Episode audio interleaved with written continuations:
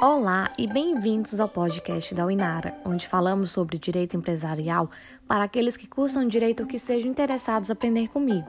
E esse segundo episódio é para você que ainda não sabia que os empresários também têm os seus deveres. Bem, exatamente com isso que vou ajudá-los nessa semana e você vai aprender comigo quais são e como diferenciar os deveres dos empresários. Vamos lá? O novo Código Civil atribui aos empresários as seguintes obrigações de natureza formal o registro na junta, na junta comercial antes da início da exploração da sua atividade, manter a escrituração regular de seus negócios e levantar o balanço patrimonial e as demonstrações contábeis.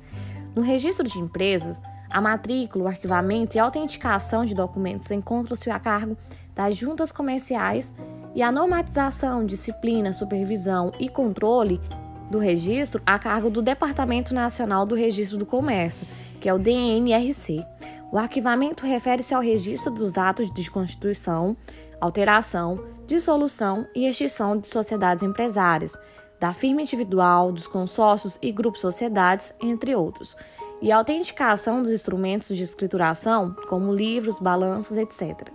Estes documentos somente produzem efeito jurídicos válidos depois de cumprida a formalidade de arquivamento e ou de autenticação.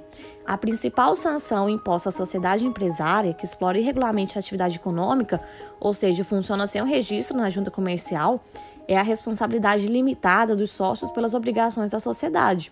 A sociedade empresária irregular não tem legitimidade ativa para propor pedido de falência de outra, não pode impetrar é, concordata preventiva ou suspensiva, além das sanções de natureza fiscal e administrativa.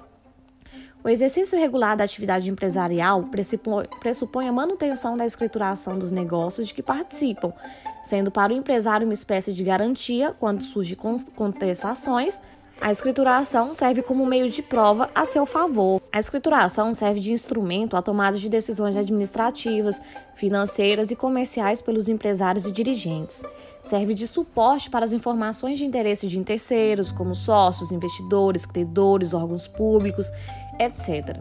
E por final, serve também para a fiscalização do cumprimento de obrigações legais, inclusive a de natureza fiscal. Em suma, serve para o controle interno e externo da atividade empresarial. Tratando-se de sociedade limitada, a disciplina legal exige o levantamento do balanço patrimonial, a demonstração de resultado do exercício e a demonstração de lucros ou prejuízo acumulado, e no caso de sociedade anônima, além das citadas, é exigida também a demonstração das origens e aplicações de recursos. A falta da demonstração é, acarreta as seguintes consequências, como a dificuldade para acesso a crédito bancário, impedimento da participação de licitações promovidas pelo poder público, impossibilidade de impetrar concordata preventiva, é, os administradores da sociedade anônima responderão por eventual prejuízo é, advindo da inexistência desses documentos, dentre outras. Bom, pessoal, por hoje é só. Muito obrigada por ficarem comigo até o final. Espero que não tenha restado nenhuma dúvida. Fiquem atentos aos próximos episódios e até mais!